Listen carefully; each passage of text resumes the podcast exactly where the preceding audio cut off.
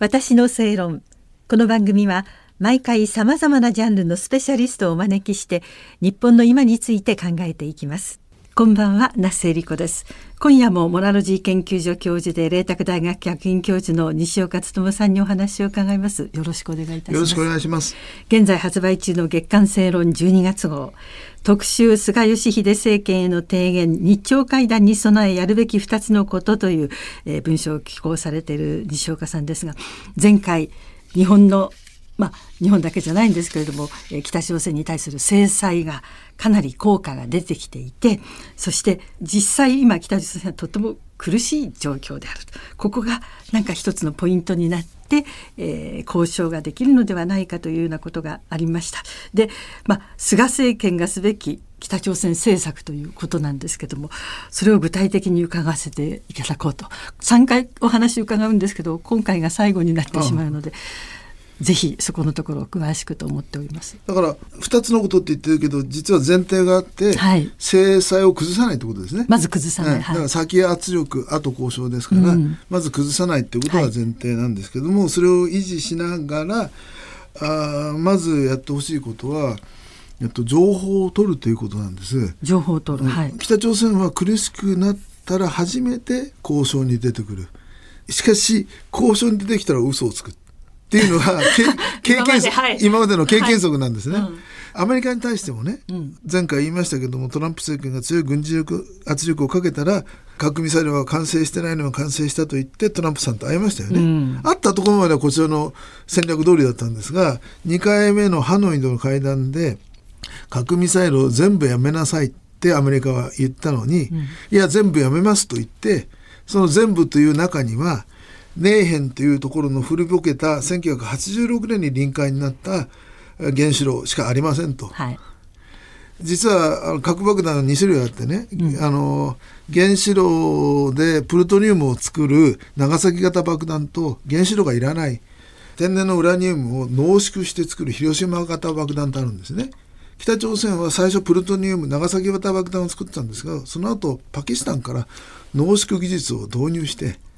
で地下で濃縮を今今もしてるんです。今もはい。で北朝鮮は豊富なウラン鉱山があるんです、うん、で濃縮技術があるから今も作ってるわけです、うん、ところがえー、ハノイでいやあの古い原子炉全部廃棄します。これが全部ですって言ったから、はい、トランプ大統領はあなたはまだ準備ができてませんね。と我々はあなたたちの活動を1日レベルで知ってますよって言って 昼ご飯の約束をキャンセルして帰っちゃったわけです。はい、あの日朝菅で菅金正恩会談が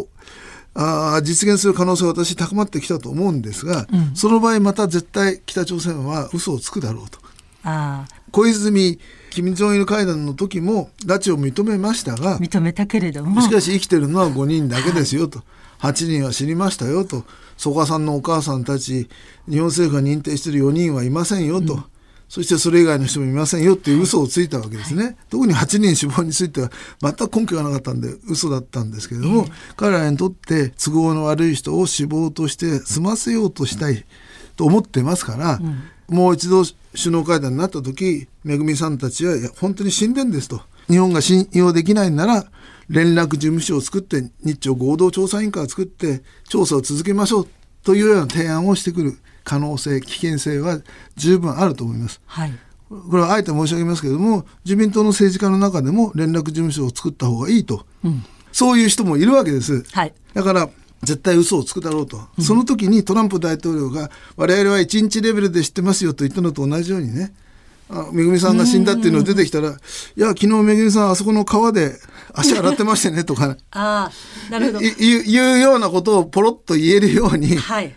すでにですね北朝鮮が死んだといった時期より後に生きてたっていう情報生存情報はかなりあるんです、うん、私みたいな民間の救う会にもありますから、はい、政府はもう、はい。2006年から拉致対策本部を作ってそこで情報本部を作ってますので、うん、拉致の情報だけに年間数億円かけて情報活動してますから、うん、かなりの情報があると思ってますけれども、うん、しかし一番欲しいのは今なんですね。今はいであのアメリカがハノイであの交渉に負けなかった理由はアメリカの情報機関がネーヘンだけじゃなくて濃縮ラニウムあるだろうじゃダメなんです。はい。こことこことここにあると。具体的ね。具体的なことをトランプ大統領にせ説得してトランプ大統領がこれは本当だと俺は恥かかないと、金正恩に言おうというふうに思うって自信を持って交渉に臨むぐらい情報があったからもう昼のランチの約束をキャンセルって言って、帰ってしまったわけですね。同じことが菅さんもまた死んだとか言ってきたらニカッとなって、はい。私たちは本当分かってるんですよ。例えばって言って、昨日こういうことがありましたねとか言って、それでか帰るって言ったらお金欲しい方待ってくれるっていう,、いうことになると、はい。だから圧力を背景にして彼らを話し合いの場に引き出す。その部分についてはかなり成功しつつあると、アメリカは党の交渉にはすでに応じたから、しかしその次の段階は嘘をつくだろうと、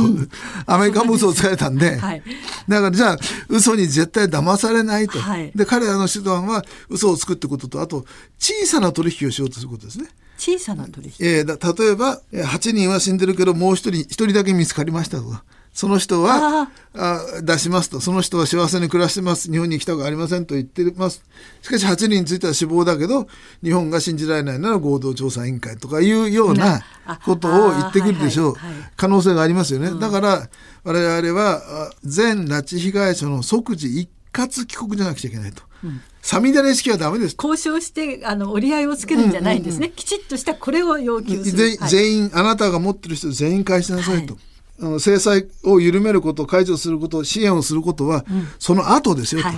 途中で一部緩めたり、一部支援をすることはしない。これを出すからこれくださいということではなくてうんということですね。はい。今まではこれを出すからこれっていうのをやってたらあのそれをとら 捉えた後実はいませんでしたと言って、うん、そうですね。ずーっと食い逃げされてたんです。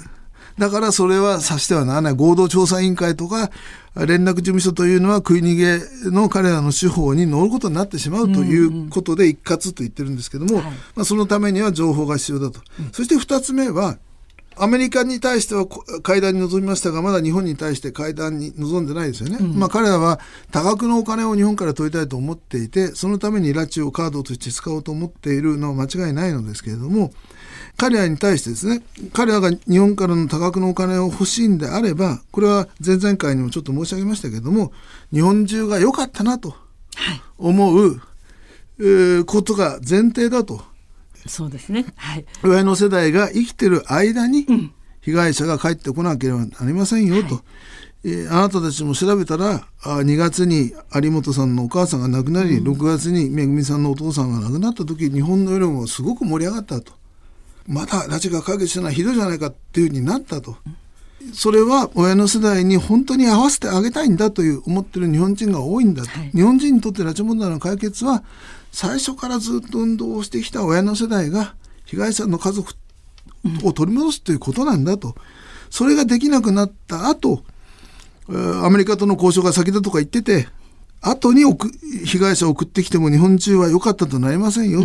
そしたらいくらトランプ大統領が核の交渉がまとまったから日本が金出してくれと言ったって日本の世論は納得しませんと、あなたたちにとっても時間がないんですよと。しかし、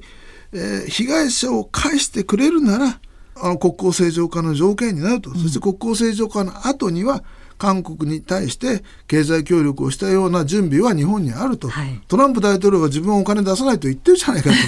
はい。で日トランプ、本うん。トランプ大統領は多分金正恩に拉致問題を言ってくれたんだけど、多分セットでね、あ。俺は金出さないとしかし心臓は出すと言ってるけど心臓は拉致が条件だぞと。あんた拉致のことも話せと言ったんですよね。だからトランプ大統領はトランプ大統領でアメリカの国益を考えた計算もあって、ん。もちろんひ拉致被害者に対する同情もああり、まあ、でもアメリカはアメリカですし、日本は日本。ですね。でも日本は韓国に対してやったことについては国際法上できるのでね、はい。もちろん北朝鮮がまともな国になるってことが条件で、国際制裁を受けている状況ではできませんし、もう何よりも拉致被害者が絶対帰ってこなきゃダメだ、はい。それもサミダレ式ではダメだ、一括帰国じゃなくてダメだということで、一括帰国を実現させるためには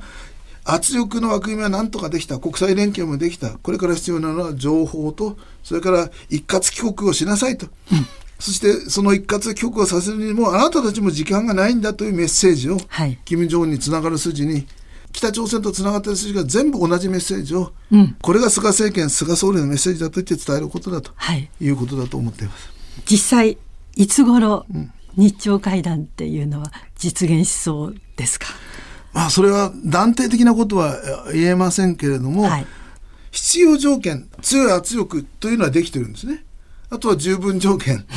ですけれども、その十分条件で2002年の時は強い圧力があったら、アメリカより先に北朝鮮は日本を選んで日朝首脳会談になったんです。しかし今は、あ強い圧力がかかったら先にアメリカを選んだ、うん、そしてアメリカとの交渉が今膠着状態になっているということですけれどもまずはトランプさんが再選するのかバイデン政権になるのか、うん、彼らも様子を見ていると思いますから、うん、今年中にはなかなかアメリカが落ち着かないとダメだと思いますが、しかし、まあ、まあ、我々は希望的観測ですけども、はい、トランプ大統領になればですね、今の枠組みは崩れないですから、今の枠組みは崩れないということになったら、多分7、8割の確率は米朝が先、その直後に日朝になるんではないか。うん、えー、そして、アメリカが本当に硬くてですね、うん、北朝鮮が核を隠して、核保有国といたいと思ったら、まあ、2割から3割の確率で菅さんを先に呼ぶということも起こりうるかもしれない。しかし、日米ががっちり連携をして、うん、日本にとっては拉致問題は絶対譲れませんと、そしてアメリカにとって核問題は譲れません。両方きちんとやるまでは制裁を緩めない。そして圧力をかけ続ける。ただし、全部やめたんなら取引に応じますよという、はい、この今の枠組みを崩さないとということが必要じゃないかなと思いますね。はい3回にわたって菅政権がすべき北朝鮮政策について伺いましたまた何か近々動きがあったらお話を伺える といいなとあの一つだけですねあの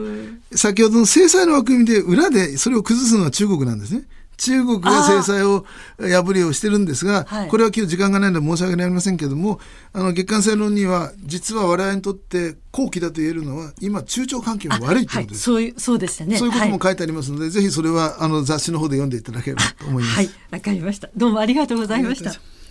私の正論お相手は那須恵理子でした。西岡さんとの打ち合わせ中、こんな話もありましたよ。だからね、韓国は、あの、風船に、につに、まあ今はね、あの、脱北者しかやるんです。けど、昔は韓国の情報機関や軍もやってたんですけどね、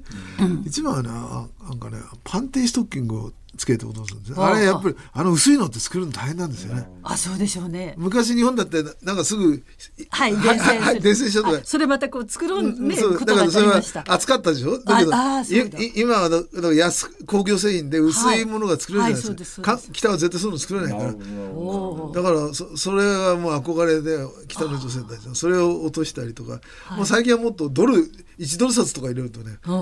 それでもう北北朝鮮もあのドルには毒が塗ってあるから絶対拾うなとか言ってんだけど